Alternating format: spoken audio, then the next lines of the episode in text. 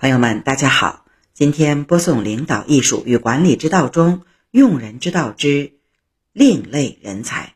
这里一共是十个案例，今天播送案例一至案例四。先听案例一：汉武帝不用文学之士。汉武帝刚即位的时候，广招天下贤才，司马相如、东方朔、梅高等人都得到了武帝的宠信。武帝经常让他们和大臣辩论，大臣们屡次被说得哑口无言。司马相如擅长辞赋，东方朔和梅高诙谐幽默，但议论无据。武帝只把他们当作幽灵艺人一样养着，经常赏赐他们钱财，却终不肯让他们处理政事。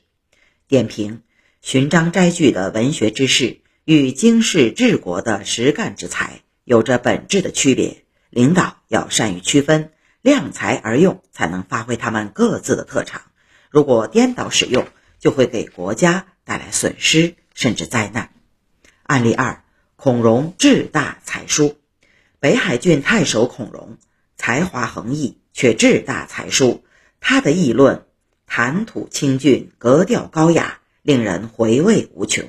可是要拿来实施，却很难行得通。他只会放言高论，却经不起推敲。短期内能够赢得人心，时间久了，人们便不愿归附。他喜欢任用一些追心求义的人，这些人大多举止轻浮，只有一些茶茶小会。对有名望的士人，孔融只是奉为座上之宾，并不与他们讨论政事。黄巾军进犯北海郡，孔融战败，逃到都昌据守。明士左承祖劝孔融依附袁绍或曹操，孔融不听，反而杀了左承祖。另一位名士刘义训对此感到寒心，于是也离开了孔融。袁绍的儿子青州刺史袁谭攻打孔融，孔融的士兵伤亡惨重，流箭交加，孔融却靠着暗计读书，谈笑自若。都昌城夜间沦陷。孔融才仓皇逃往东山，他的妻子儿女全部被袁谭俘虏。曹操因为与孔融是旧交，所以征召他为将作大将。点评：杜甫有诗云：“为人性癖单家具，语不惊人死不休。”这是对文人习性的传神刻画。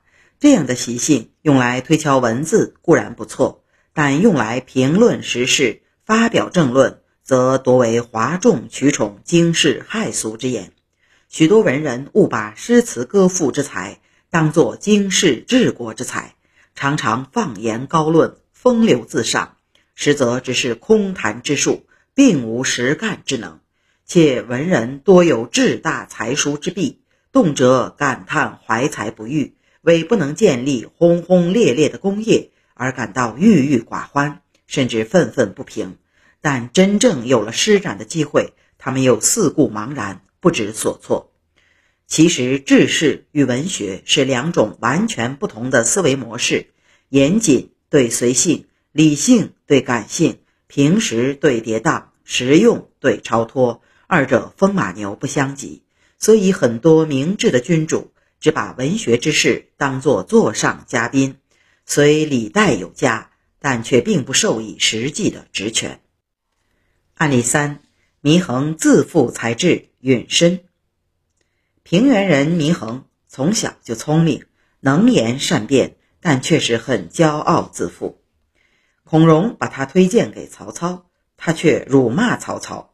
曹操大怒，想杀了他，又担心舆论对自己不利，就把他送给了刘表。刘表把他带为上宾，他却经常讽刺刘表的亲信。这些人就向刘表进谗言，说祢衡诋毁轻视他。刘表很生气，知道江夏太守黄祖脾气暴躁，就把祢衡送给了黄祖。结果祢衡当众侮辱黄祖，被黄祖一气之下杀了。点评：祢衡是典型的无形文人，和孔融、杨修是好友，他们的共同特点是把小聪明。当作大智慧，恃才放旷，不识时务，言行轻浮，自以为是，生逢乱世却不懂得保身避祸之道，所以他们的死是必然的。但祢衡被人玩弄于股掌之中却不自知，真是可悲可叹。而曹操、刘表的借刀杀人之计也够阴损。案例四：春华秋实。曹操为几个儿子高规格的配备官署，让邢庸做曹植的家臣。邢庸按着礼仪严格要求曹植，从不让步，因此与曹植的关系比较紧张。刘桢文章写得十分华美，曹植对他很是亲近喜爱。刘桢给曹植写信劝谏说：“您只是采撷了我的春华，却忘记了邢庸的秋实。”这会给魏公招来毁谤的声音，罪过实在不小，我感到十分恐惧。点评：俗话说“物以类聚，人以群分，近朱者赤，近墨者黑”。曹植虽然在文学方面才高八斗，却无经世治国之才，所以他只喜欢华而不实的文士，却排斥敦厚务实的长者，这是思维方式。和兴趣牵引使然。然而，人要想成长，就必须取有余而补不足。和什么人在一起真的很重要。曹植缺少的不是文采风流，而是深沉厚重的品德。曹操任命邢庸为曹植的家臣，就是想让邢庸以质朴的品格对他进行潜移默化的影响。